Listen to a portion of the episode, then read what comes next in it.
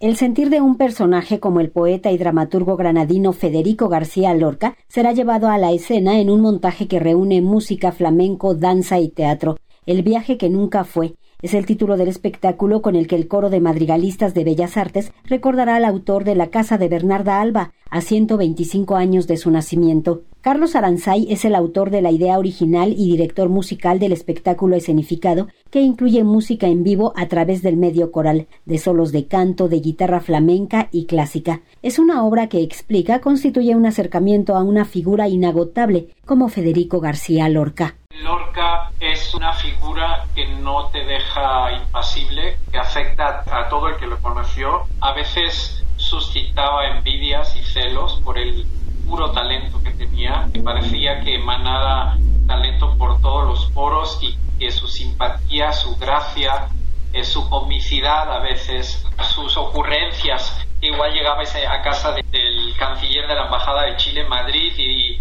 y, se metía directamente en latina a tocar la guitarra y a cantar a las 2 de la mañana. Sus conferencias son absolutamente espectaculares todavía hoy en día. Será el viernes 15 y el domingo 17 de diciembre cuando El viaje que nunca fue se estrene en el Teatro de las Artes del Centro Nacional de las Artes. La trama arranca con el fusilamiento de Federico García Lorca. A partir de allí ocurren viñetas de su vida. Infinidad de recuerdos toman forma en la escena. Hay muchos puntos que a mí me afectan mucho personalmente de una figura como él. Yo también sé lo que es la homofobia, yo también sé lo que es no saber cómo orientar tu vida y qué haces o no haces como, como tantos de nosotros. El, el, amor por la música que él siente y que verdaderamente era su principal amor, lo que quería hacer. El amor por España.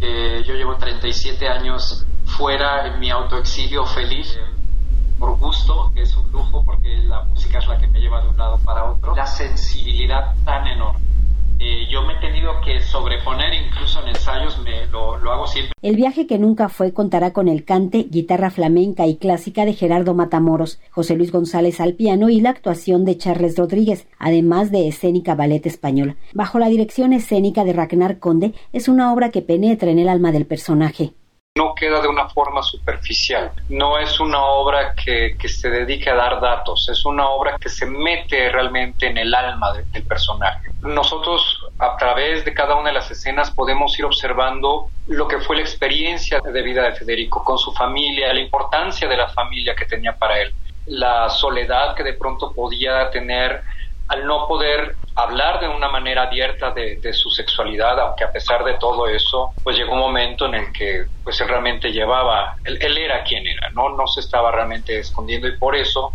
pues sufrió también varios actos de homofobia en ese tiempo. Pero sobre todo lo que vemos es esa enorme necesidad de crear, esa manera de reponerse ante los problemas que de pronto puede ser algo muy doloroso, el viaje que nunca fue solo ofrecerá funciones el viernes 15 de diciembre a las 19 horas y el domingo 17 a las 17 horas en el Teatro de las Artes del Centro Nacional de las Artes en Churubusco y cerca del Metro General Anaya. Para Radio Educación, Verónica Romero.